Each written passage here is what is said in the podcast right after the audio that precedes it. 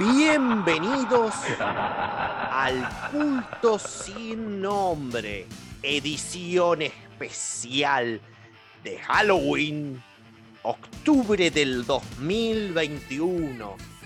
Aquí les habla el fantasma del cine y les quiero traer una edición más que especial que muchos deben estar esperando escuchar con pochoclos en mano y que va a ser la pelea del siglo, del siglo pasado podría ser, pero estas criaturas siguen acechando la pantalla en este siglo. ¿Y de quiénes estoy hablando? Freddy Krueger, Michael Myers, Jason Borges, Leatherface, los cuatro grandes slashers del terror, los cuatro jinetes del apocalipsis. ¿Quién es el mejor? ¿Quién mató más gente? ¿Quién tiene la mejor saga y quién tiene la mejor película? Y muchas otras cosas más. Las vamos a estar hablando aquí con mi coequiper, Pablucci García. Muy buenas noches, fantasma, y muy buenas noches, queridos oyentes del culto sin nombre. Hoy estamos con esta pelea de los cuatro jinetes del apocalipsis del terror, o al menos de los finales del siglo XX. Eh, como el fantasma estaba diciendo, acá vamos a una lucha bastante peleada en algunos casos y en otros no. Pero vamos a comentar un poquito de qué estamos hablando y de quiénes estamos hablando, ¿no? Uno de los primeros grandes personajes más fuertes que estamos influenciados muchísimo de nosotros. Hoy no es tanto culto, sino hacer culto a estas cosas que nos encantan. 1974, eh, Tom Hooper hace la masacre de Texas. Luego seguimos en el año 1978. Sí, señor Fantasma, ¿usted quiere decir algo? Lo voy a corregir, señor, porque nuestros oyentes nos van a pasar con la motosierra. Te olvidaste una palabrita fundamental de Texas Chainsaw Massacre. Pero usted lo está diciendo en inglés. Bueno, hombre, yo hago la traducción en español como la hemos recibido aquí. Pero sí tenía razón. La masacre de la, de la motosierra de Texas. Donde ahí tenemos al. Ahí, le gustó. Muy ahí bien. Ahí me gusta. Por favor, por favor. y luego vamos a continuar con ¿Qué? ¿Qué sigue después? En el 78 surgió la cual, la película que se considera el primer slasher, que es Halloween de John Carpenter, del señor John Carpenter. Pónganse de pies. Está considerado el primer slasher porque incluso Viernes 13, que surgió en 1980, surge a la sombra y como una copia descarada de Halloween y no fue la única porque vos pensá que desde que salió Halloween en el 78 hasta que salió Halloween 2 en el 81 salieron los días de cumpleaños, eh, graduaciones, todos un montón de fechas que buscaban explotar esta cuestión de poner una fecha especial y hacerlo una película de asesinato.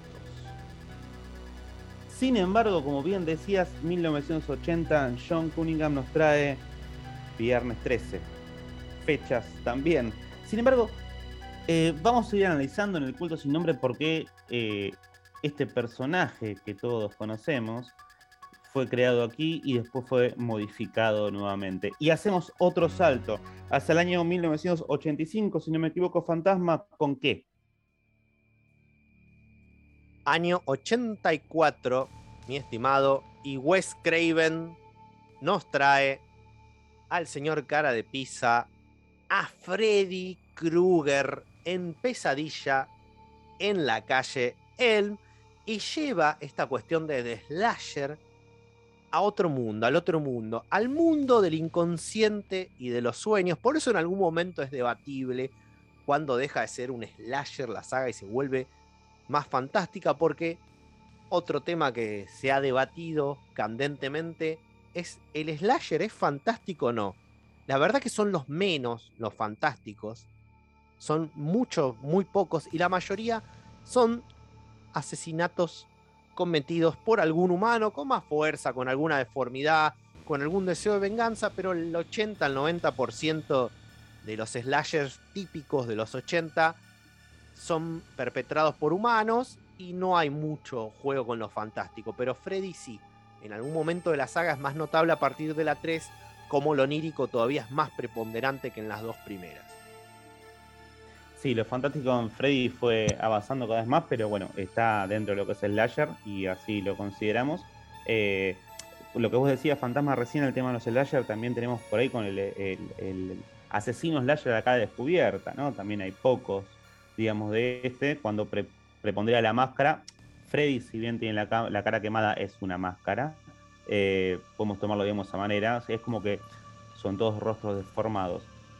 Eh, pero también tenemos slashers sobrenaturales, ¿no? O sea, más allá de hablar de estos cuatro jinetes de del apocalipsis halloweenero, eh, ya que estamos en octubre y festejando este mes del terror, no sé, te puedo poner de ejemplo a, Chucky. Chucky es un, un slasher, pequeño, pequeño, pero slasher.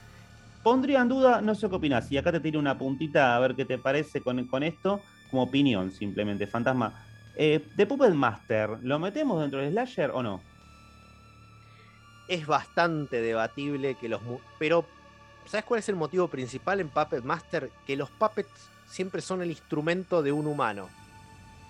O de un ser superior, eh, como André Toulon resucitado zombie pero no, los puppets le hacen caso a un amo humano, pueden ser buenos, si el amo es bueno, pueden ser malos, si el amo es malo, entonces es como que ellos no eligen matar porque sí, son como instrumentos, entonces no serían slashers, pero ni, ni por asomo, la verdad que no, no, no serían slashers, me parece que el asesino, en los slashers el asesino lo elige, es dueño de su voluntad, aunque siga un impulso, es el dueño de su voluntad. Y en este caso los puppets son puppets, por lo dice el título, son puppets de un, de un maestro titiritero. Muy bien, ahí con tu, explicación para dejar bien en claro lo, que es un slasher. Por, por eso decíamos justamente que Chucky sí entra en esa categoría, ¿no? por supuesto. Bueno, eh, vamos a meternos un poco en esta pequeña batalla. Vamos arrancando, vamos a ir charlando ir peleando. Lo que sí le queremos decir a nuestros oyentes, si tienen ganas cuando escuchen este podcast, es dejar sus comentarios y sus propios votos a eh, estos cuatro jinetes. Eh, pueden votar a Freddy, pueden votar a Jason, pueden votar a Michael Myers o The Shade, como prefieran y como debería ser. Eh, o pueden votar a. ¿Me faltó Leatherface? Freddy ya lo dije, ¿no? Leatherface me faltaba, si no me equivoco. Muchas gracias. Fantasma, dale nomás pueden entrar a votar en nuestro episodio cuando esté en YouTube o en la página de Facebook del culto sin nombre. En el Instagram también vamos a hacer la votación. Ahora empecemos. Empecemos las cuatro primeras películas. En realidad, si digo las cuatro primeras apariciones, Jason quedaría fuera. Porque el Jason que aparece en Viernes 13 de 1980 es un chiste del final porque quisieron agregar un susto a lo Carrie y se nota la influencia. Carrie salía a la mano. Acá sale el Jason ahogado del 50 y pico y agarra a la heroína que después le dicen no había ningún chico. Bueno, él sigue ahí. No, es un chiste, señores y señoras, eh, porque Jason se ahogó en el 54, en 1980 tendría que ser un tipo grande si estuviera vivo. Entonces, fue todo un chiste del final porque no pensaban que iba a continuar. Entonces la primera aparición de Jason sería en la segunda, rompiendo cualquier tipo de continuidad con la primera y lógica. No hay ninguna lógica porque en Viernes 13 parte 2 Jason está vivo, vive en el bosque, es un tipo deforme que vive en el bosque y bueno, nada, vive en el bosque y, y mata a la gente que se acerca al campamento. Y así con esto empieza la leyenda, llegamos al caso. Eh, porque es la imagen que todos tenemos en la cabeza. Casi nadie piensa en la, madre de Jason y la verdadera asesina en, la parte 1 en Crystal Lake. Todos pensamos en el tipo con la máscara de hockey. Eh, qué cosa, ¿no? Bueno, en realidad, eso viene después. Eso viene después. Sí, sí, sí. La máscara de hockey, encima el look clásico de Jason aparece en la tercera parte, la 3D, que también dirigió Steve Miner, que dirigió la 2, que él aceptó la idea de seguirla con Jason, aunque los creadores de la primera les parecía totalmente ridícula y sí, no tiene sentido. Y en la 3 introducen la máscara de hockey, el cual sería más variante más podrido, más. Siempre va a ser el, look, el look de Jason. En la 2 tiene un sac, un efectivo saco en la cabeza con un solo agujerito, porque hay un ojo que lo tiene medio clueco, y que se, que se parece al, al personaje de The Town That Dreaded Sundown de 1976, una película bastante olvidada, basada en unos crímenes reales, y el look de Jason se parece al de esa película. Entonces la primera aparición de Jason es martes 13-2. Leatherface sí aparece en 1974 en la masacre de Texas, que no es un slasher. El género de, de lo que sería la masacre de la motosierra en Texas se le denomina gótico americano, esta cuestión rural de la América profunda, de los rednecks locos. Eso sería el gótico americano, ¿no? Unas cuestiones de la América más profunda, más salvaje, ¿no? Estas películas bastante típicas de la gente que se pierde en Estados Unidos y se encuentra con personajes desagradables. Bueno, cuando se lleva al terror es lo que se llamó el gótico americano. No es un slasher en definitiva, porque el término slasher se asociaría más a lo que es Viernes 13, que Viernes 13 nace a la sombra de Halloween. Ahora sí, Halloween, la, ¿cómo surgió Halloween? El productor Irwin Shawlans, Irwin rápidamente lo vamos a decir, le dijo a Carpenter, quiero hacer una película sobre un asesino de, la, de, de cuidanenes, ¿no? de niñeras, y que pasa en Halloween. Y Carpenter le dijo, sí, yo la hago, 300 mil dólares, total control creativo, y hago la música también. Que quedó demostrada en la película de Halloween. Él se inspiró, lo reconoce, en Argento.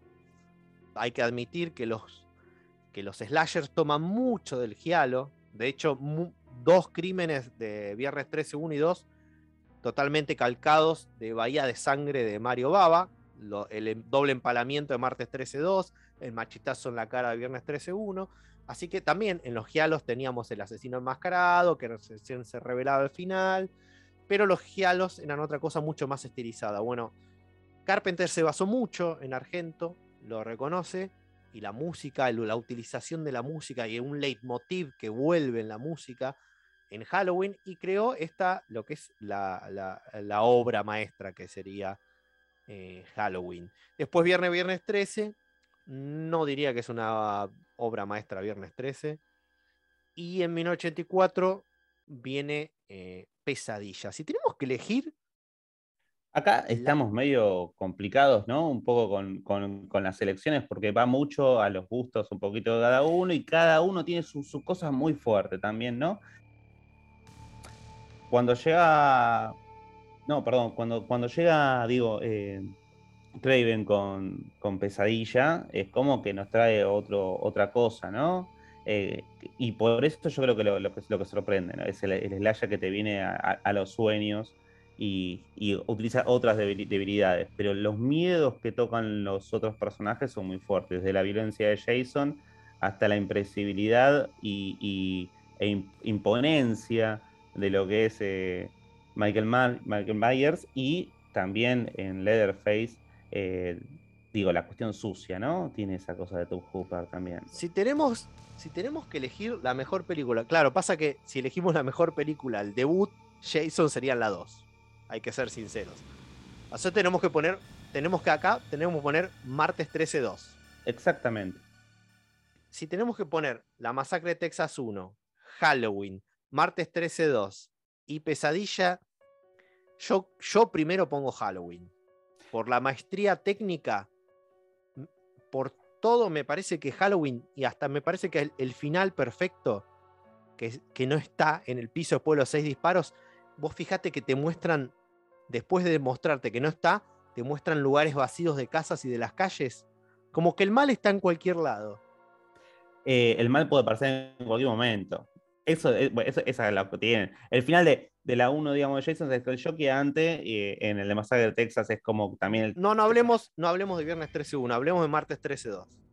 Está bueno que salga Jason, ahí sale ahí, después lo de la cabeza de la madre. La verdad que Martes 13-2 incluso me parece Martes 13, digo, bueno, acá se llamó Martes 13. Viernes 13-2, sí, acá se llamó Martes 13, la, tengo los VHS con Martes 13. El final de Viernes 13-2, que sale Jason con el machete clavado acá, sale por la ventana, también está bueno. Está la cabeza de la madre, ahí está. Ahora, el peor final, el, final de la masacre de Texas, eh, de la motosierra Texas 1, está muy bueno también, ella escapándose y ahí Leatherface revoleando la motosierra. El peor final, lo tengo que decir, con, mi amor por Freddy es el de Pesadilla 1, que no lo eligió Freddy, no lo eligió, no lo eligió, no lo eligió Wes Craven, no lo eligió Freddy, estoy, mirá, estoy. No lo eligió Wes Craven ese final. Lo eligió el productor Robert Sage, que está la madre saludando. a veces los productores arruinan las cosas. ¿Ves? Ahí se nota por qué hizo la mejor película de estas, me parece, Carpenter. Carpenter. Tuvo total control creativo de todo, de la edición, de la filmación, de todo. Es una maestría lo, que hace con, la creación del suspenso. Y entonces esto, esto que está la madre saludando en Pesadilla 1 y, y, sale la mano de Freddy y entra el muñeco, es muy feo ese final. En tanto, primer películas, Fantasma, yo te voy a decir mi voto, y estoy de acuerdo con vos, es para John Carpenter y Halloween como primer película. Eh, creo que es indudable, sinceramente. Voy, a hacer la siguiente manera. Los primeros votos les voy a meter dos para ir sumando. Eh, y al, la segunda preferida, ¿cuál es la tuya? Te digo, mi segunda preferida es la masacre de Texas. 15 years ago, I met this six-year-old child with this Yo también elijo Halloween como la mejor. De hecho, para mí es perfecta. Trato de ser objetivo, pero me parece que objetivamente es la mejor. Segundo, por esta cuestión del final, elegiría la masacre de motosierra en Texas también. Me parece que a, la pesadilla le resta. Me parece muy torpe ese final con ese muñeco. Pero igual después tercero pongo pesadilla. Y cuarto pongo martes 13, viernes 13-2 o martes 13-2, como quieran elegirlo. Que está bien, es una película correcta de asesinatos, pero no tiene la imaginación que tiene la pesadilla, que a pesar de sus fallas, esta cuestión de la imaginación y de los sueños le termina haciendo ganar. Y mejor director acá, si querés ir votando, eh, elijo a John Carpenter sin dudas, lejos. lejos. tengo que opinar igual, no a ver, no, no, piensen que esto está armado, ¿eh? o sea, ni, ni, que tenemos siempre con el fantasma los mismos gustos, esto no pasa, pero Carpenter es Carpenter, discúlpenme, y la película realmente lo amerita. Mi segundo voto, y vuelvo a insistirlo antes, también para Tom Hooper, en este caso, aunque la de Wes Craven en realidad también me, gusta mucho el tema de los efectos, pero la, la suciedad, la verdad, de, la masacre de Texas eh, y el, por la época en la cual se hizo, eh, me, gusta, me gusta mucho. Eh, Fantasma. Sí. Tenemos un poquito esto de lo que fueron, fueron primeros films, pero esto no termina acá. Round 2. Siempre las segundas partes redefinen o hunden una saga. En este caso, bueno, ya hablamos, ya hablamos de, Viernes 13 parte 2, es el comienzo de la leyenda de Jason. La segunda de Freddy, digamos que casi pudo, fue un éxito, si bien fue un éxito económico, artísticamente es una de las peores, porque ¿qué, ¿cuál es la gracia de Freddy? Que asesinan los sueños. La 2 lo saca Freddy de los sueños, quiere poseer a un pibe y mata gente como si fuera un slasher común. Hay una escena de la pileta que la verdad que hoy, hoy se dice cringe. Hoy se dice cringe. La verdad que da vergüenza ajena esa escena ver a Freddy matando pibes que comen panchos, escuchando rock. La verdad que es bastante patética. Y después, bueno, la película se hizo famosa por el, subtexto, el subtexto homosexual. Las escenas homosexuales que según el, el, actor le arruinó la carrera. Yo, yo difiero. Yo difiero, pero bueno. Yo creo que eso para su época fue como una muy jugado lo que hicieron.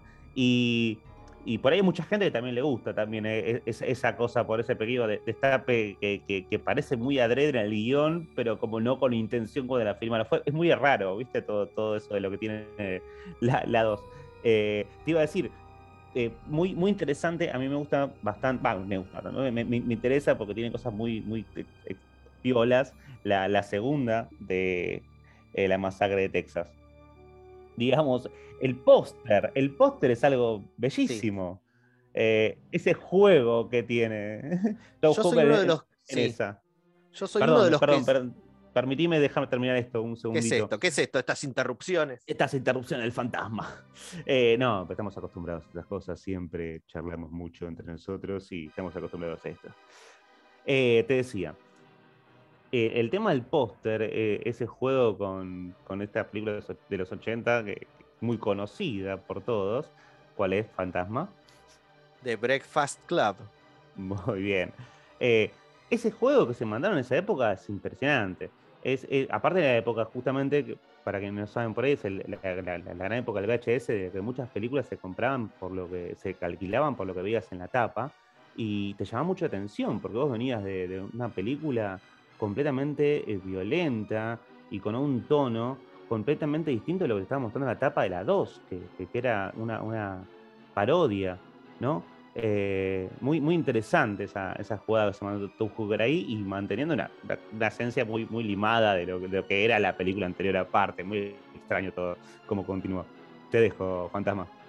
Yo soy de los que bancan la secuela de la masacre en Texas, que fue el regreso de Top Cooper después de haber eh, pifiado un par de veces. Bueno, pifiado. Hizo una película, la del cocodrilo asesino en el hotel. Eh, no me acuerdo el nombre ahora pero no fue una película muy celebrada. La verdad que no, no fue una película muy celebrada. No me acuerdo cómo me olvidé el nombre. Después hizo Funhouse, que la verdad que está buena Funhouse. Lamentablemente Funhouse no, no es reconocida por lo que es. Dirigió, pese a que todo el mundo dice lo contrario, él dirigió Poltergeist. No la dirigió Steven Spielberg.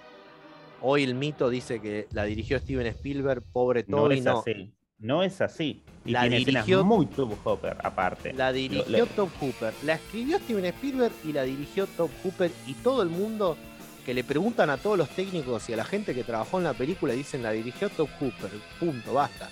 Y es un peliculón. Basta. O sea, es un tipo que, que sabía dirigir. Y esta dos, la dos La Masacre en Texas, la verdad que es paródica. Es una parodia. Y mucha gente la odia. ¿Por qué? Porque no es la primera. Porque no tiene el tono de la primera y es injusto, eh, porque no tiene el tono de la primera, se la odie. Eh, tiene un humor negro, pero tiene unas escenas bastante muy bien logradas. Eso sí, de acá estamos 12 años después de la primera, del 74 al 86. La escena del ataque a la radio, la, pelea final, la primera persecución en auto que le vuela la cabeza al tipo con la motosierra. Tiene unas escenas de acción muy buenas, más allá del humor este sardónico esas cuestiones que vos decís, fantasma, con, el, humor, con las escenas, con los cambios, también habla, digamos, eh, del pensamiento de Top Cooper sobre su propia película. ¿no? 12 años de creo esto, lo quiero hacer de nuevo pero distinto, quiero reírme de mí mismo, quiero reírme de esto, quiero hacerlo también violento, ¿no? Eh, porque sigue estando esa violencia. Y por eso un poco contrario, no sé qué opinas vos, a lo que ocurre un poco también con, con Halloween 2. Uf. Primero, uno. John Carpenter hizo Halloween 2 por plata y porque quería hacer otras películas. La escribió tomando seis cervezas por noche para terminar el guion. Borracho se le ocurrió lo que Laurie, Laurie y Michael Myers sean hermanos y lo terminó odiando. Y lamentablemente de eso se agarraron para toda la saga. Y la dirigió Rick Roxenthal, que se peleó con medio con Carpenter, dijo que no le quiso dejar hacer una película con la primera. Bueno, Rick Rosenthal después volvió para dirigir Halloween Resurrection, le dio la razón a Carpenter de que no tenía idea de lo que estaba haciendo. Que no tenía la pasión suficiente por el material, dijo John Carpenter. Y mismo John Carpenter, cuando vio la película editada, dijo: Esto es una porquería, es una basofia. Y John Carpenter fue y le agregó gore, filmó las escenas, los crímenes, agregó gore a todos los crímenes. Y fíjense qué tan poco imaginativo es la 2, que el asesinato de la enfermera, que la mata ahogándolo en agua caliente, es calcado al asesinato de Rojo Profundo, igualito. Y hasta queda la cara igual al final. Bueno, parece que un homenaje nada disimulado a Rojo Profundo. Vos fíjate qué mala que es Halloween 2, que no sabe qué contar, agrega esto de la hermana, pero toda la primera parte es Michael dando vueltas, tumbos por ahí, dando vueltas, caminando. Michael deja de ser la sombra que era la sombra en la primera, acá se transforma en Michael Myers. La sombra pasa a ser Michael Myers. Sobre, so- sobre esto, bueno, ya como debate de la psicología de los personajes, o sea, es muy interesante, ¿no? La diferencia entre Michael Myers y Shape y cómo se va perdiendo en las distintas películas de la saga de, de Halloween. Eh, ya hablaremos del remake en un rato. Eh, eh, pero lo que te estaba por, por comentar, con lo, con lo que decías, acá tenemos todo el invento también del tema de la hermana, que fue como algo fundamental. Pero John Carpenter, por lo menos con Halloween 1, pudo hacer dos grandes películas.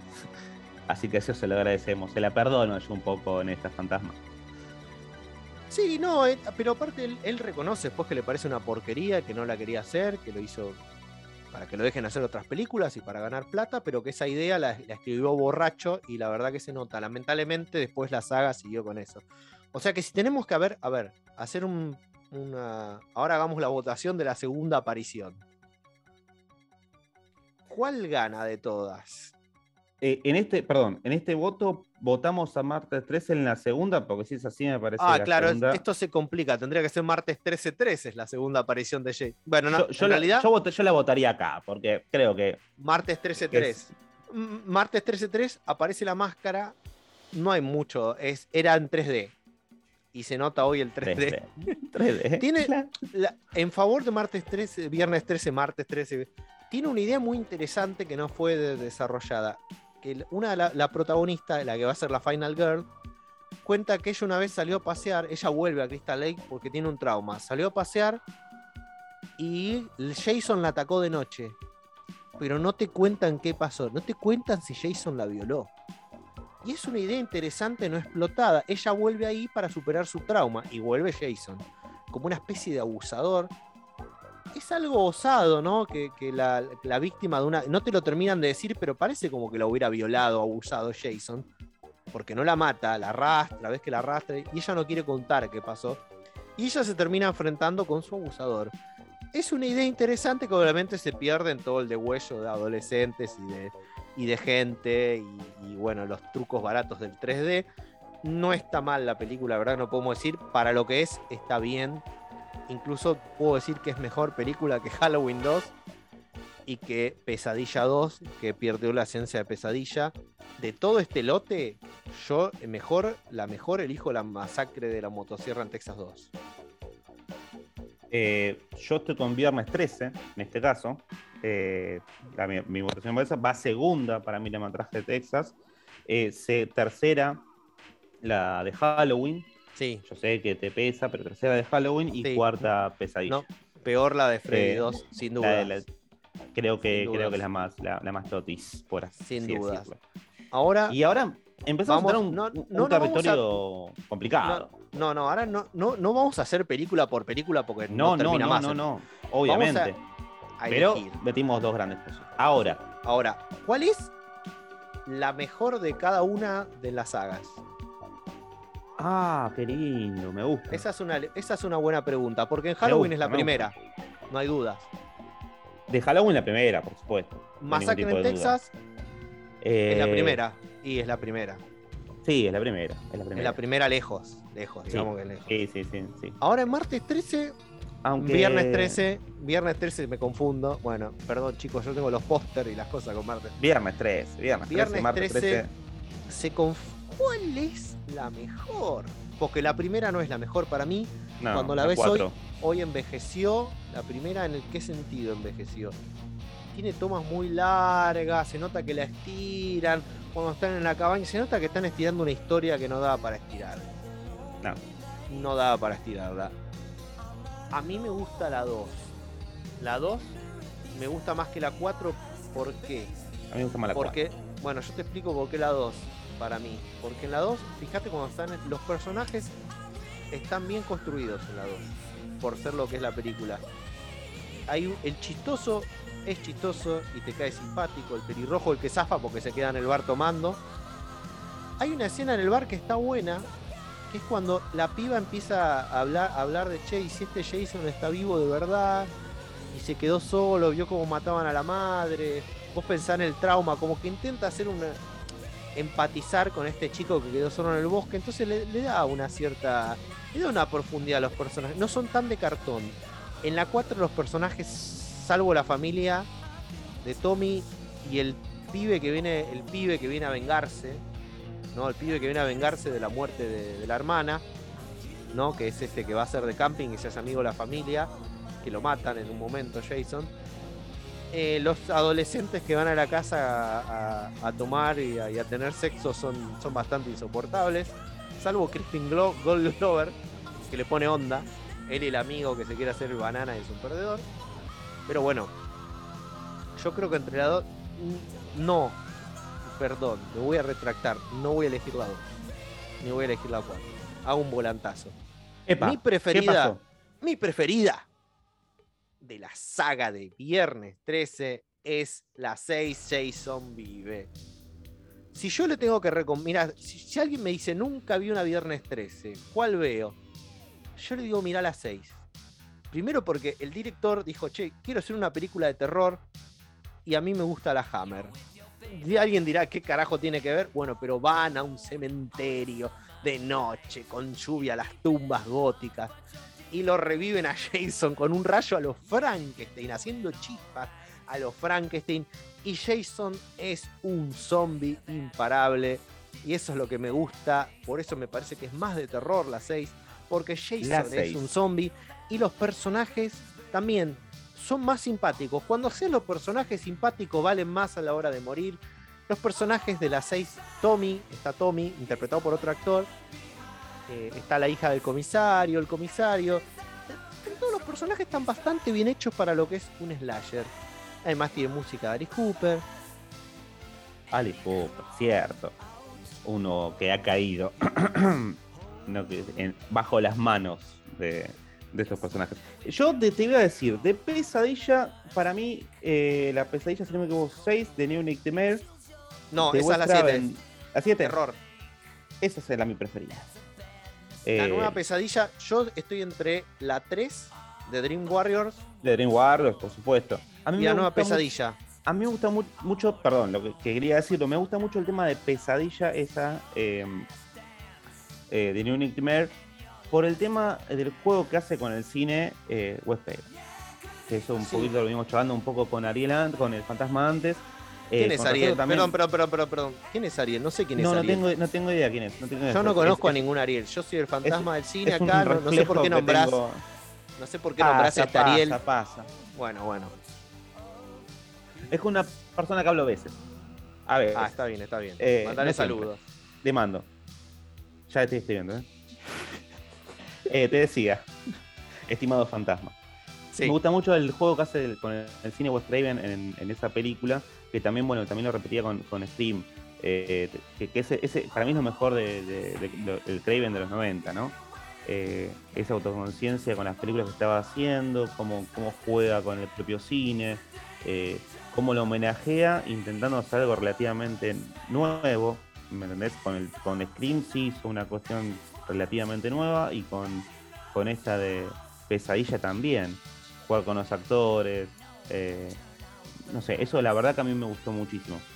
Es una cuestión personal, ¿eh? no, no hablo del terror, no hablo de todo, hablo porque me gusta la estructura de esa película simplemente por eso. Yo también voy a elegir la nueva pesadilla, por más que algunos fans escuchen esto, se les frunza el, el ceño. o el sueño. Se les frunza el sueño. Suele- se suele elegir la 3 como la mejor y está muy buena. Para mí el problema de la 3, otra vez, es el final. Esa estupidez de enterrar a Freddy en terreno sagrado y tirar la agua bendita.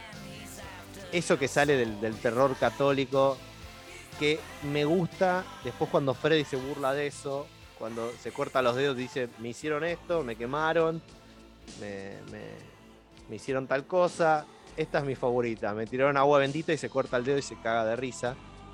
Para mí lo- la cuestión es que Freddy no puede morir, es el mal, no puede morir. La única manera de derrotarlo es olvidarse de él, pero siempre está ahí latente. Entonces Freddy no puede morir, por eso nos reímos de todas estas muertes ridículas que le han hecho a Freddy, no puede morir. Cuando alguien Bien, le ya, con tiene, lo- vuelve. Con lo que vos estás diciendo, nos da paso a algo fundamental con lo que estaba diciendo, con respecto a eh, la gran debilidad de Freddy que es el olvido. Ese plot nos, nos dio un crossover que se venía pidiendo hace muchísimo tiempo. Igual te estás adelantando, no te adelantes, sí, sí, no te adelantes. No te eso, adelantes, ya vendrá, Gracias ya a vendrá. eso ocurre. Sí, sí, sí, exactamente. Eso es uno, uno de los plot devices, digamos hoy, para el crossover. Bueno, entonces la mejor de la la mejor de la masacre de Texas es la primera. La mejor de Halloween es la primera. Viernes 13 vos elegís la 4, yo elijo la 6 y Pesadilla los dos elegimos la nueva Pesadilla fuera de continuidad. Ahora vamos a la pregunta reversa. La peor de cada una. La se peor. complica. Sí, se- en, en la masacre de Texas se complica la Vamos a empezar con la masacre. ¿Cuál es la peor de.? Mira, ¿vos, vos las viste todas, las de la masacre de Texas?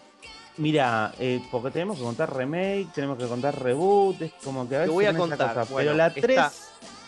No, la como 3 no es la. No, no digas que es la peor porque no, no viste nada. No, no, no, no, no, no. Ah. Por La decir que- 3 que- que es de que la 1990. tres Fue, la primera que vi, yo cuando Sí. era muy pequeño. sí. No es mala, Y pero recuerdo, no es una maravilla. recuerdo mucho, no, pero la escena de la bota de. Ay, por me fue el nombre del actor. Eh, Está Vigo Mortensen haciendo hermano Leatherface en la sí, masacre de Viggo Texas Morten- 3. Viggo Mortensen y el otro. Eh, no me acuerdo quién era uno. Está El de de- haciendo del, del héroe, digamos. Malcolm McLaughlin, ¿no era? ¿Cómo? El, de inter- el, el de coso, boludo. Estás tirando, Malcolm- no estás, no estás no, tirando Malcolm fruta, McDowell ¿no? no. No estoy tirando Estás fruta. tirando fruta. El- no, el de Interstellar. No, estás tirando una fruta. Ese está en la ese. masacre de Texas, la nueva generación. Eh, me confundí. Y la otra la, de La que está. Leatherface travesti. No, esa, entonces, Esa estoy claro. puede ser una de las peores. Esa no sé si la peor. Esa no sé si la peor, pero compite, compite con la matanza de Texas 3D, que es así. No sé si la viste, la que está No, la 3D no la Alexandra vi. Daddario. ¿No la viste? No, no, Bueno. esa no la vi. rehacen el final de la primera y va todo el pueblo a matarlos a ellos y queda solo Leatherface y, y lo peor o sea qué linda que es Alexandra Daddario todo Por bien supuesto, por supuesto. pero ella termina siendo una pariente de Leatherface que tiene que ir a cuidarlo y Leatherface termina siendo una especie de antihéroe cualquier cosa un, un delirio que no tiene ningún sentido la verdad que es muy mala Para, para, para, para, para. Vos me estás diciendo que el tipo se hacía bueno, entre paréntesis, o bueno sea, no, pero como una especie de un, un villano trágico, cualquier cosa. No, no, no Ah, tiene bueno. sentido. Eh, yo creo que esa y la, y la del 94 son las peores, las dos. No vi la del 2017. No la vi. ¿La, ¿La remake o la, la casa en el inicio? no, no, no, no, no. Un nuevo. La del 2017 ya te comenté, es un, el origen de Leatherface.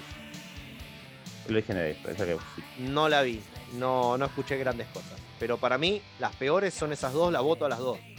La matanza de te- Texas como- 3D como no y, la, y la nueva generación van derechito las dos juntitas de la mano a que son lo peor de la saga. Yo la nueva generación, porque la otra no la vi, así que tengo que meter el botón de nueva generación. Bueno. Halloween, las vi todas, Halloween. las vi todas, las sufría todas y desde la 4 en adelante la cosa es peor y peor y peor. H20 repunta un poco, digamos que no es mala, está, la escribió el, escritor de Scream, repunta un poquito y ahí viene la que es para mí sin dudas la que la elijo como la que como sabes lo que dijo John Carpenter de Halloween Resurrection me dio cringe me dio cringe y está Busta Rhymes haciéndole kung fu a Michael Myers y van a hacer un reality show a la casa de Michael Myers y los adolescentes lo miran por internet. Es terrible. Y Busta Rhymes diciendo, motherfucker, trick or treat. No, es, es la peor. Y mira que entre. Mira que hay malas.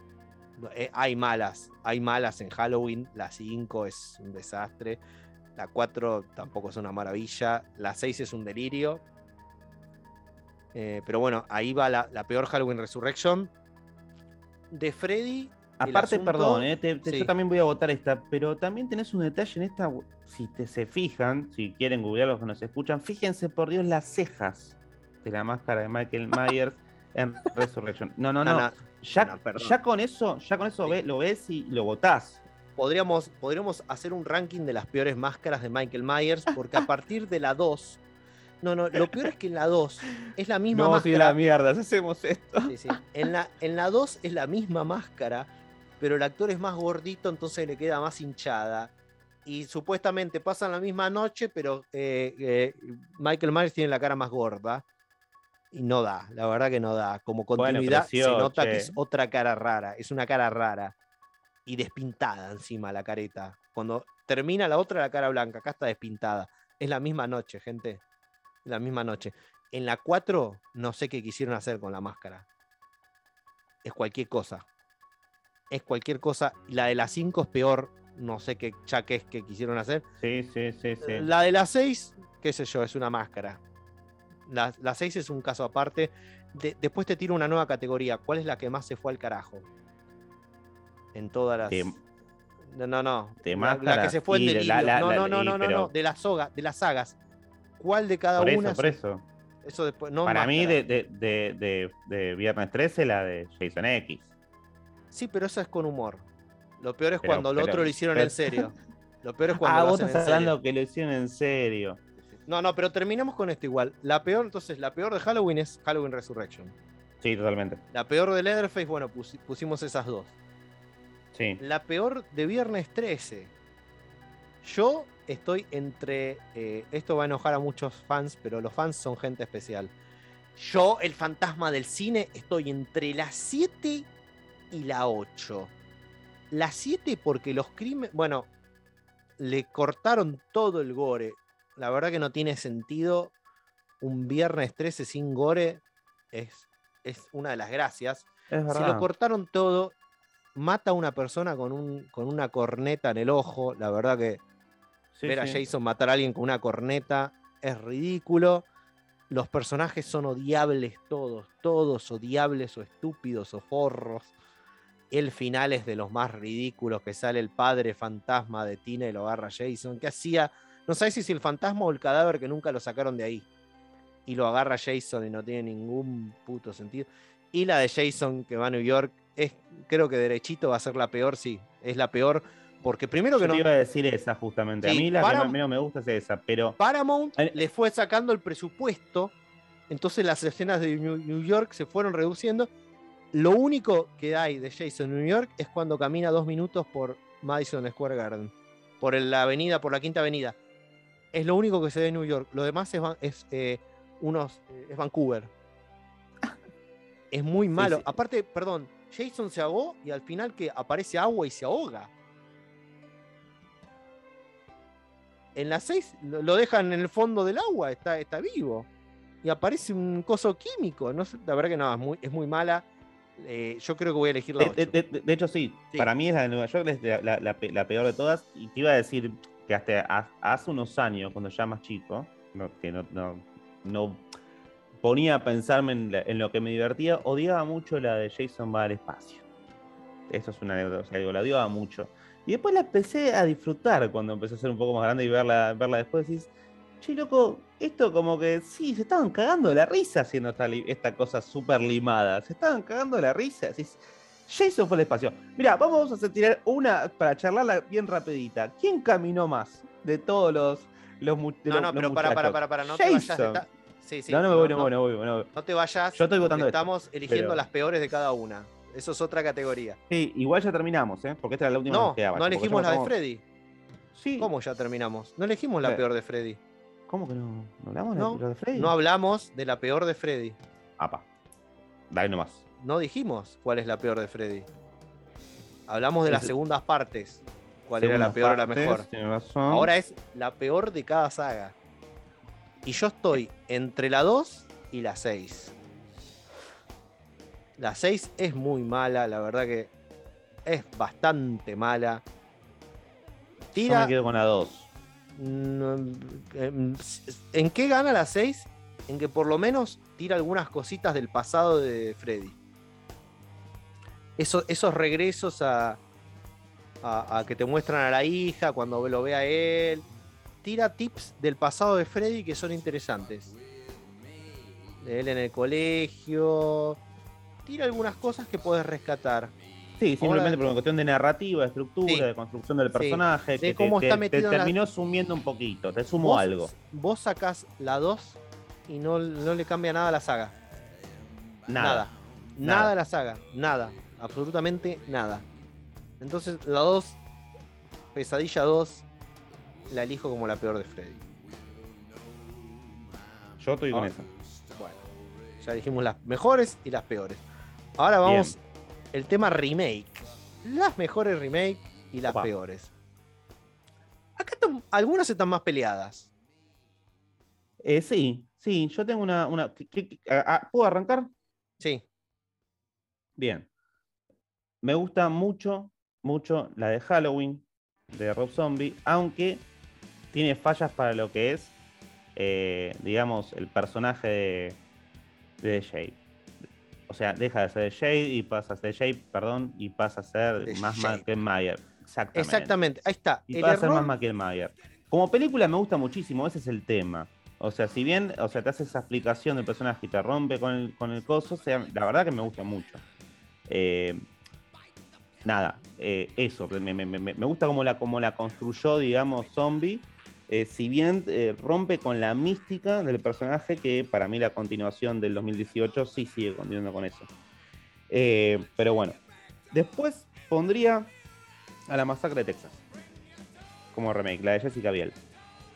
La verdad que me gustó mucho. En segundo lugar, es, es la que más me ha gustado. En tercer lugar, la de Viernes 13.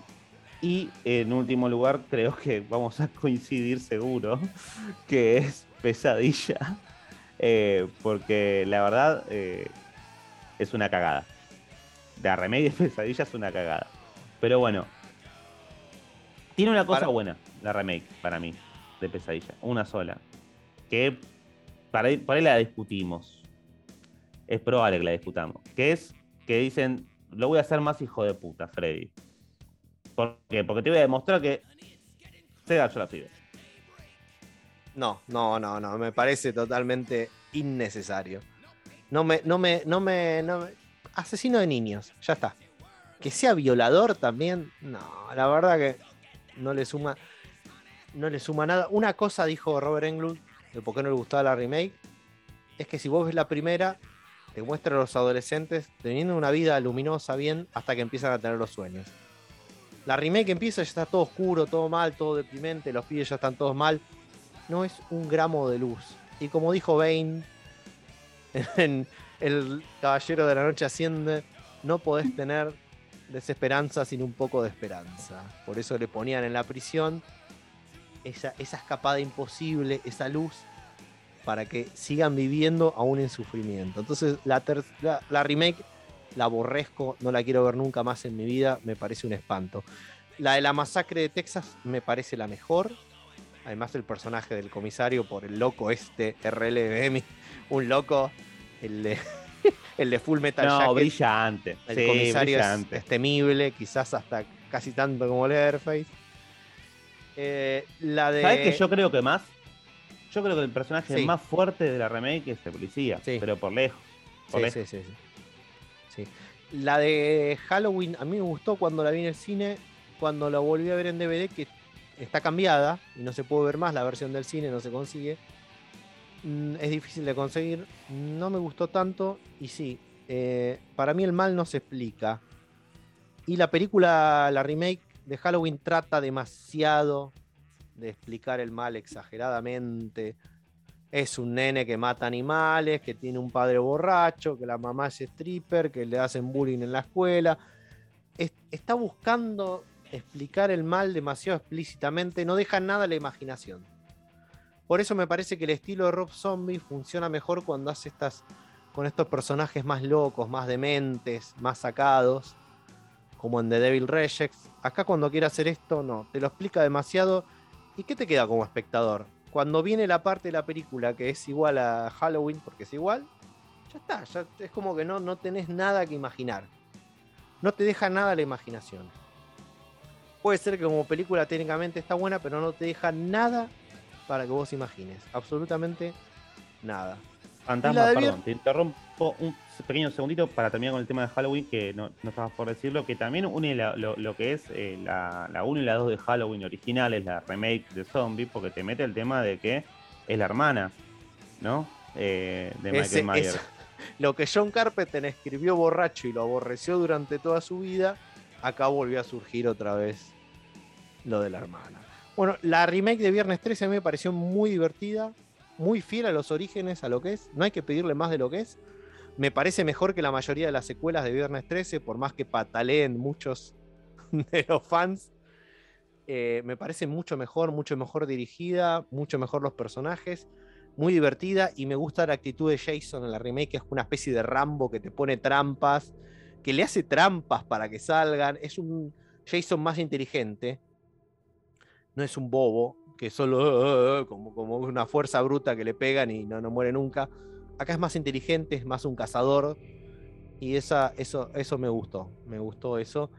Y bueno, la peor es la de Freddy. La peor es la de Freddy lejos. No hay, no hay mucho para, para, discutir que quede en el olvido. Hasta el maquillaje es horrible. Está, todo mal. La verdad que está todo Sí. mal en ese remake. Sí, está todo mal. Me da mucha bronca por el actor. Ahora me sale el nombre que había hecho de Rorschach en, en The Jake, Watchmen. Jake Early Haley. Eh, porque es bueno y le mató la carrera. Sí. Esa película le mató la carrera. Y bueno, una cagada, porque la verdad que el, el chabón era- es, es bueno actuando, digamos. Pero bueno, eh, película de mierda. Muy de Bueno. mierda. Ahora, ¿de cuál de cada saga? Esto es medio abierto, pero vamos a hacerlo. ¿Cuál se fue más a la mierda? Por decirlo así. ¿Cuál se fue al Joraca? ¿En qué sentido podemos decir esto? ¿Cuál se fue al Joraca? Viernes 3. Y Viernes 13. Primero Viernes porque. 3. Sí. Primero Jason se fue al infierno. Leatherface y Michael Myers nunca fueron al infierno. No. Freddy también. Nunca fueron al infierno. Se fue a New York, se fue al infierno y se fue al espacio. Me parece que gana. Pero por lejos. Pero es más ambigua en qué sentido la pregunta. Ahora, si te digo, esto es a. Esto es Jason se fue. Hablemos de la película que se fue a la mierda. Eso es lo que estoy preguntando yo. Por ejemplo, no sé si viste. Viste que toda esta cuestión de Halloween 4, 5, 6 son como una construcción narrativa. En donde en la 5 aparece un culto. The Curse of Michael Myers. ¿Viste la versión El- del productor? No he visto la ¿De la versión- seis? No he visto la, la- la original. Me has El comentado un poquito. Así Sí, que contale debut- a los oyentes. el debut en el cine de Ant-Man, le digo Ant-Man, de Paul Rudd, como Tommy, el nenito de la primera, hace el mismo personaje, traumado. Y lo mejor para que quieran verla o no quieran verla es que es Tommy, o sea, Paul Rudd se enfrenta a Michael Myers usando la magia de las runas. Eso te puede hacer que quieras ver la película o que no la quieras ver. Fue, todo, fue bastante eh, enquilombada esta película, porque cuando la terminaron de filmar con toda esta cuestión, le busco una explicación a Michael Myers. Con el Samhain, que eso también está en la 2. En la 2 está la semilla de todo lo que pasó en estas secuelas. Cuando aparece el Samhain escrito en el pizarrón sangriento, ¿no? Ahí con sangre. Bueno, acá le dan toda una explicación con el culto de Samhain y el sacrificio y el mal, ¿no? Y aparece todo este culto satánico con unas escenas que parecen de las películas de los 60 y los 70 con cultos satánicos. Hicieron una prueba de testeo de la película con, con nenes de 14 años, que obviamente dijeron, ¿qué es esto que estamos viendo? No nos gusta nada. Mandaron a refilmar mucho de la película y Donald Pleasence ya se había muerto, pobre, la última película de Donald Pleasence fue esto. Entonces lo que se estrenó en cines y en video es algo que está lleno de plot holes y no se entiende nada y un final que no se entiende nada. No se entiende nada. El Producer's Cut, que estaba dando vuelta en un work pirata, después lo terminaron eventualmente sacando en DVD en Blu-ray. No es una buena película, pero se entiende. Se entiende. Si la comparo con la otra, se entiende. Todo lo del culto, lo que es Michael Myers, la explicación de por qué Michael Myers es el mal, se entiende. ¿Me gusta? No, pero se entiende. Hay una intención clara de querer contar algo que se entiende. Entonces, Sí, tenés una diferencia si, si quieren ver una de las versiones, vean la versión del productor, solo si son muy fans completistas de Michael Myers, pero es después de esto la, se rebooteó por primera vez la saga, ¿no? Eh, En H20 no lo H20. nombran esto, queda borrado, queda borrado. Ah, En ese sentido, esa de Halloween, va, no, podríamos decir que la que más al Joraca se fue fue la del reality show, pero al Joraca de hacer algo malo. Por eso es una pregunta amplia. De Freddy, ¿cuál es la que más se fue al Joraca? Y qué sé yo, no sé, la 2, te diría. O la 6. La dos- sí, No, la 6, ¿en qué sentido la, la muerte de Freddy se fue al Joraca? Y es 3D y te ponen los anteojitos 3D dentro de la película. Es muy ridículo eso. Ahí es el momento de decir, se fueron al Joraca. Se sí, fueron al Joraca. Sí, sí, sí. Igual, Y en la masacre de eh, Texas podríamos decir el, el, el Leatherface travesti. el- la 3, eh, la 4. Eh, la, la 4, la nueva generación, que es una remake. Encubierta, porque es la misma Sí. historia. sí, sí, sí, sí. Sí. Ahí yo te decía estaba Malcolm McDowell, que yo me acuerdo de la, de la escena que como tenía como una especie Matthew. McConaughey. Estás eh, diciendo Ahí McDowell. McConaughey. Matthew McConaughey y René. Zellweger. René Zellweger, claro. esa también. verdad. Pero el chabón que tenía como en la gamba, viste la, la, la- la pierna, medias. la pierna como mal, sí, y, tira- y tiraba como, como con el cosito que la, Sí, aplastaba la, remoto, jeta a no, uno. no, No, no, no, no, es un, es un. La verdad que es un. Y aparte nadie, o sea, por más que quieras hacer una parodia y, y reírte de sí mismo como la 2, esta Sí. como que ni siquiera, ¿entendés? O sea, como estaba todo mal. Y bueno, y la Viernes 13, que todos odian, todos los fans de Viernes 13 odian, salvo yo, es viernes, eh, Jason Goes to Hell. Que le- también, Eso en Go to Hell, no, está buena, che. a mí me gusta la versión, sobre todo la versión Uncut, Unrated, que tiene un gore hermoso. Pero también le intentan buscar una explicación a Jason que nunca la tuvimos en toda la saga. Nunca le dieron una explicación. Che, ¿por qué no se muere Jason con todo lo que le hicieron? Bueno, es un demonio, Jason. Es un demonio. ¿Y en qué sentido se va al carajo también? Bueno, que termina siendo parte de la saga Devil Dead. Porque aparece el Necronomicon y la daga en la casa ahí- de Pamela Borgis. Ahí tenemos un primer crossover. Entre ¿Cuál es dos la- grandes ¿Cuál, ahí está. ¿Cuál es de todas las sagas la película que hizo el primer crossover o el más crossover? Bueno, Jason va al infierno porque se cruza con Evil Dead. Jason es un. Deadite. Jason puede ser un Deadite. De hecho, el director de las eh, San Marcus, San Marcus le digo, a- Adam Marcus fue, le pidió prestado él a Sam Raimi, el Necronómico, en la filmación de Army of Darkness, le dijo, ¿lo puedo poner en la de Jason? Sí que se entere New Line Cinema. Sí, dale. Entonces. Jason puede ser un Deadite.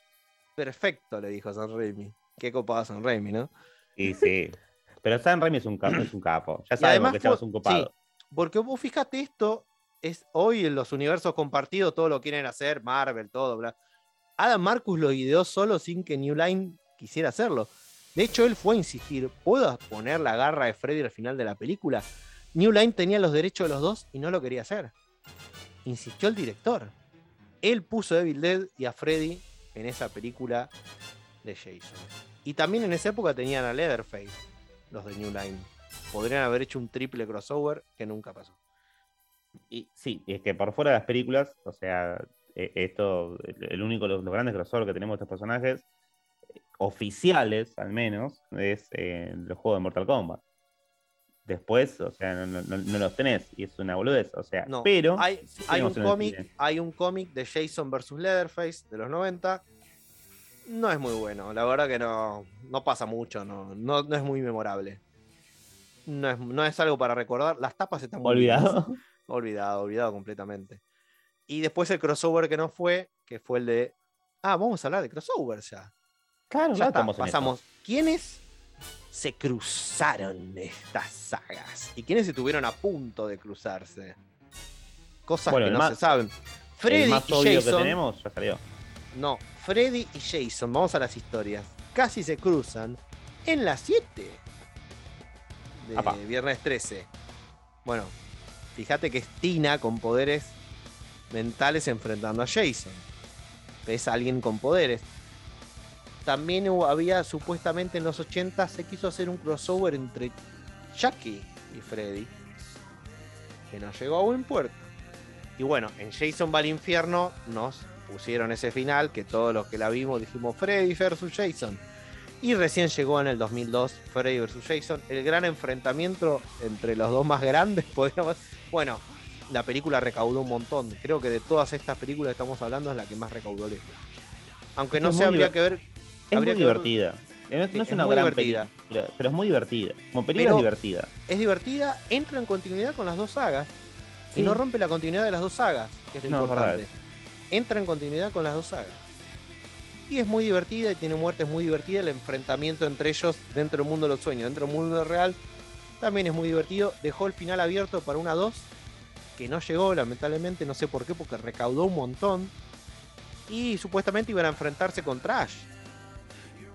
No terminó pasando, no terminó pasando. Eh, sí pueden leerlo en los cómics. Hay dos cómics de Ash versus Freddy versus Jason. Están muy buenos los dos. Leanlos, son ideas del guion que quedaron desechadas. Está muy bueno. El enfrentamiento, los otros nunca se cruzaron con nadie. Sí, Michael Myers casi, casi se cruza con Pinhead. En esa época Miramax tenía los derechos de ambos. Y. Y casi se cruzaron. Pero no. Así que no. A la mierda. Esa, esa de Hellraiser no, no tenía. Igual ya más como complicado, me parece, ahí mezclar la Hellraiser con lo otro. Sí, bueno, no terminó saliendo. No terminó saliendo. ¿Quién La mató de- más? Perdón, perdón, perdón. Oh. ¿Quién mató más? Tira, ¿Quién tira mató números. ¿Quién mató más? Bueno, Jason. yo ni contarlo tengo que con... Es Jason. Es Jason, el, que, Jason. el que mató más 157 asesinatos. Michael Myers 121, contando todas las películas hasta el 2018. Bueno, se estrena una nueva ahora, va a subir un poquito más el número. Seguramente. Chucky tiene 74, ojo, que no está, pero bueno, no está acá, pero lo tenía que nombrar. Freddy 42, porque Freddy no es más la cantidad, sino la calidad o cómo. Apa, pero por supuesto. Y el que menos tiene es Leatherface, 34. Tiene sentido. ¿Quién tiene, Tiene más sentido. películas? ¿Quién tiene más películas? Hay 12 películas con Jason. Hay 12 películas ahora con la nueva con Michael Myers, 13 el año que viene, o sea que va a ganar, toma la delantera. Eh, Michael Myers, la masacre de Texas va a tener 10 con una nueva que se estrena este año, no tengo idea de qué va a ser. Y Freddy tiene 8 contando a Freddy vs. Jason. Me están diciendo por cucaracha que la de Leatherface es Baby Leatherface. eh, que va a matar ovejitas cuando era pequeño y después hace la máscara con eso. Ah, no, la verdad que no. no, no. Lo único que sé es que de, de 2017 la dirigió un tan Alexandre Bustillo y Julien Mauri. Ni idea quiénes son, creo que son directores de cine y terror francés. Eh, pero no, no, no tengo ganas de verla al, al, al- Leatherface adolescente, la verdad que no. Eh, bueno, ahora vamos, porque nos estamos yendo por la estratosfera. Con esto da para hablar más, pero vamos a torturar a los oyentes si tenemos que elegir saga con mejor continuidad, Eh, la, de, la de Viernes 13, diría yo. o Freddy. Y estoy un poco entre esas dos. Me- Porque hay, eh, hay una.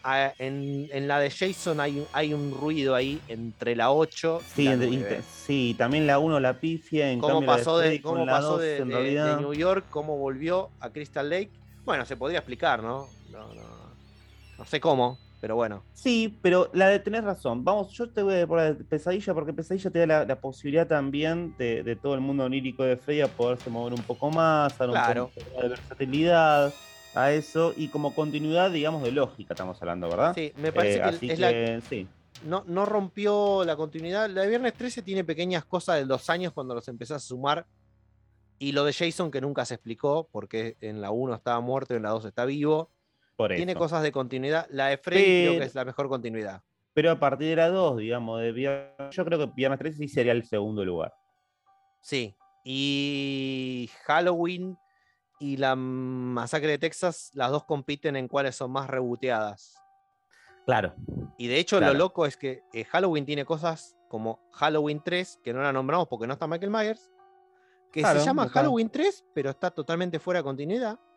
De hecho, no se tendría que haber llamado Halloween, sinceramente. Pero esa no hay que ni contarla, me parece, porque Sí, estamos no, también de los eh, personajes, es lo mismo que nos pasaba Pero con. lo loco con- es que hay, dos bueno. Halloween, hay dos Halloween 2. Es un delirio que haya dos Halloween 2. Y ninguna de las dos es buena, perdón, oyentes, pero sé que lo- hay algunos fans de la de Rob Zombie, pero no sé qué quiso hacer todavía.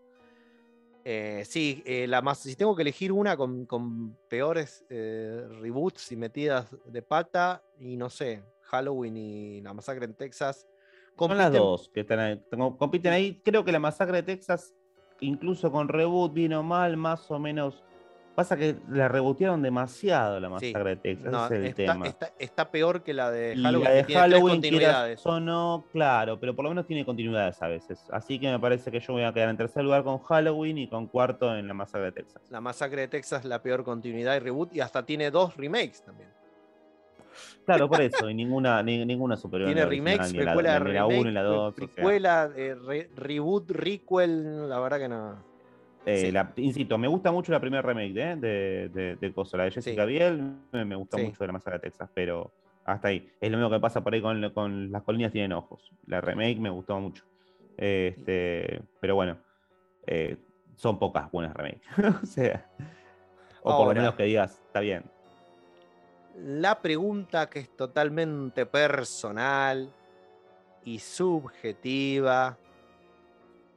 ¿Cuál es la mejor saga? Bueno, ¿cuál es la saga que mejor nos gusta a cada uno? Saga en general, eh, sumando todas. Sumando todo, toda la saga entera. ¿Cuál es la mejor? Yo tengo que elegirlo casi sin dudar. Tengo que elegir a mi querido cara de pizza, a Freddy, por más que le pesen a los fans de Jason. Un saludo al Doc Jason. Al Doc Jason, saludos desde acá, pero elijo. Mi corazoncito se va por el joven manos de cuchillas, que es Freddy Krueger con una muy buena película que es la primera, una excelente que es la tercera y un excelente cierre que fue la nueva pesadilla y después el enfrentamiento con Jason. Eh, insisto, esto no está armado, para que lo sepan, pero tengo que con- confesar que también voy a ir este, por Freddy. Eh, sinceramente, me gusta mucho Jason, me divierte bastante. Estamos hablando de sagas, en generales, eh, pero hablando en saga, tengo que decir que voy por Pesadilla. Si tengo que hablar de asesino preferido, tengo que decirlo, es The Shape de Halloween. Eh, ese es mi asesino preferido, pero como asesino. O sea, como personaje me gusta muchísimo más Freddy eh, y me gusta la saga en general como... Me divierte, chicos. Es el tema de los sueños, se transforman en monstruos, hace de todo.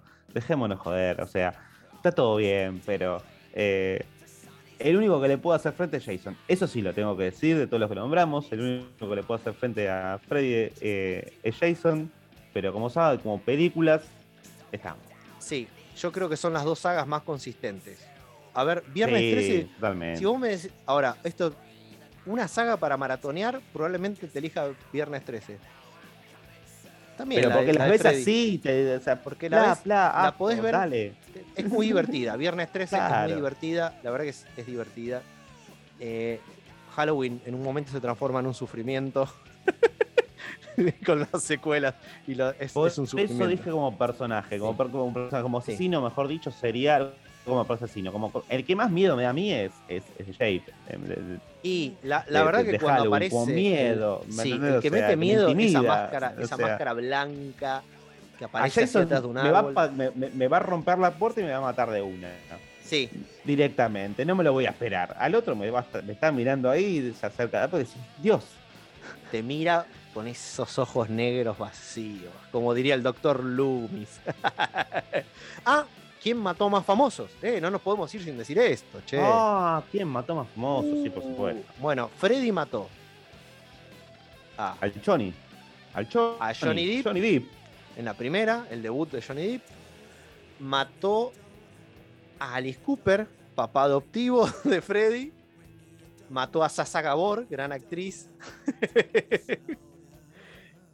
y Jason mató a Kevin Panceta a Kevin Bacon, a Crispin Glover, el papá de Marty Claro. McFly, y mató a David Cronenberg.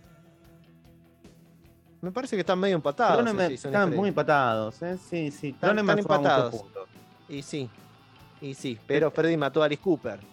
Alice Cooper es Alice Cooper. Y a Sasa Gabor, una estrella del cine. Están empatados, digamos que mataron estrellas y directores y Los otros dos no existen.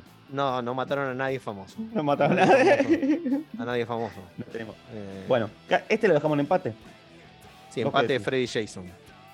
Yo creo que eso es correcto. Eso Van, sí es van correcto. quedando en, el, en el fondo del tarro, pobre Leatherface y Michael Myers igual. Yo quiero decir que Michael Myers es el que más miedo da. Si tengo que A mí personalmente da- me da mucho miedo. es el que más miedo da. El que parece que te va a romper todo es Jason. Totalmente. El que va a jugar con tu mente es Freddy. Y el que te va a hacer un asadito es Leatherface. Es que también depende de dónde estás. Sí. Si estás por, el, Sí. estás por la ruta del campo y, Y- empezás a ver ahí los chanchos y vas a pensar en Leatherface. Y sí, Eh, y basta sí, que, depende, que no, se depende te de la ubicación. que no se te quede el auto. Depende de la ubicación. Bueno, por algo son los cuatro grandes y estamos acá discutiéndolos y por algo siguen haciendo y sacando películas, más allá de que Viernes 13 esté en un bambo legal que ahora parece que se va a restituir. Eh, Freddy, después de la remake horrible, quedó en el olvido, lamentablemente. Queremos que vuelva Freddy. Ahí está, la cuestión de... Los fans mantienen en vivo esto, porque la última Halloween, la 2018, recaudó más que casi toda la saga junta. La gente quiere ver a estos monstruos. Por algo, vamos cerrando diciendo esto. Eh, Yo digo esto. Por algo la gente los quiere ver. Por algo la gente los extraña y los necesita y los pide. Y no importa cuántas películas hayan salido, cuánto tiempo haya pasado, los fans los mantienen vivos. Nuevas generaciones de fans. Me cruzo con nenitos chiquitos que me dicen que son fanáticos de Jason y me sorprenden. Y de Freddy también. Y por algo son, son los monstruos, siguen siendo los monstruos de esta época y por algo van a seguir estando en la cultura popular, me parece por mucho tiempo más. Fantasma. Totalmente de acuerdo con que eh, estas criaturas nacidas del cine que nos influenciaron y eh, nos fascinan de alguna manera, por así decirlo. Es un poco lo que ocurre con, con los héroes eh, que han sido tan utilizados por el cine.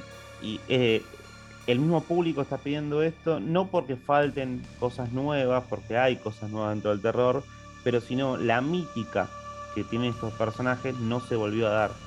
Eh, no nombramos otros personajes que siguen teniendo mítica, digamos, ¿no? Por supuesto, como los de Hellraiser, como Chucky, que ahora van a salir cosas nuevas, tanto de ambos personajes, pero eh, el, sí coincido mucho con el fantasma, eh, con el tema de Freddy. Freddy, yo- Freddy Pesadilla yo creo que es una deuda pendiente eh, y ojalá que salga, pero bien hecho.